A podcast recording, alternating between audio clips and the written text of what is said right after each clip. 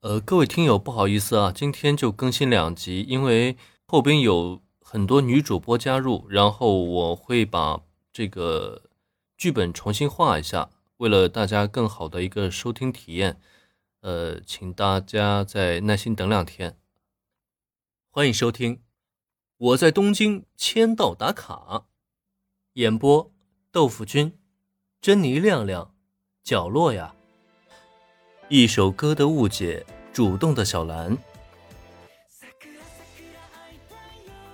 温柔的男声，动人而又悠扬的旋律，组合交织而成的，就是一曲感人的、让人落泪的歌曲。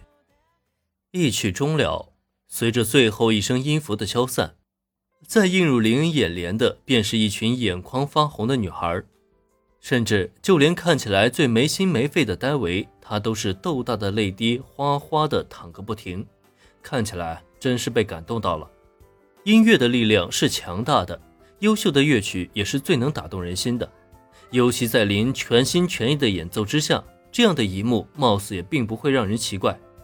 只是这首歌的威力貌似还是有些大过头了。作为一个职业级别的音乐人，林倒是很容易就将情绪恢复了过来。但再看看不远处的小兰。他却突然走到林恩近前，微红的眼角挂着一抹晶莹，下意识地牵住了林恩的手。林恩同学，请不要悲伤。我们虽然无法代替你的亲人，但我们会陪在你身边的。樱花，樱花想见你，在林恩原本的世界中是高野健《樱花三部曲》中的第二首歌。原作者以一个失去女孩的父亲形象构思了这三首歌。而这第二首就是以女孩的视角去回应父亲的思念，同时其中还蕴含了对父亲的鼓励。小兰并不知道这首歌的创作经历，所以在她看来，这就是林恩唱出了他自己的心路历程。虽然林恩并未主动提起过父亲遭遇意外事故失踪的这件事儿，但是纸是包不住火的。在这两天里，关于林恩父亲遭遇意外才导致他推迟上学时间的消息，已经悄悄在小范围内流传开来。毕竟那场飞机事故在东英特区闹得还是挺大的，小兰和原子自然也是都有所耳闻。只是林恩不说，他们也不愿意主动追问。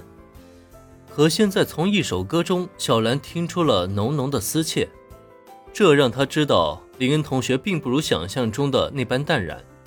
父亲的离世绝对带给他了极大的打击，也正因如此，他才会主动握住了林恩的手，希望从此可以将温暖传递给他。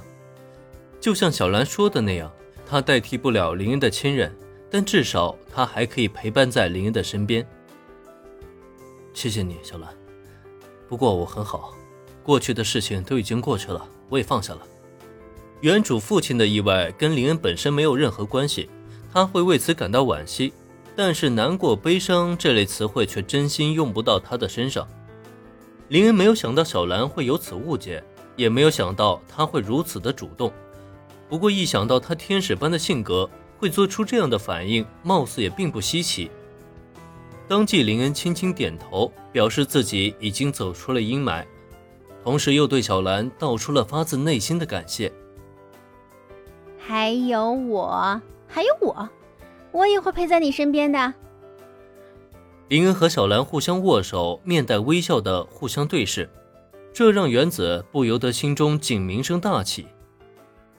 林恩刚刚的演奏同样也让原子感触颇深，甚至还掉了几滴眼泪。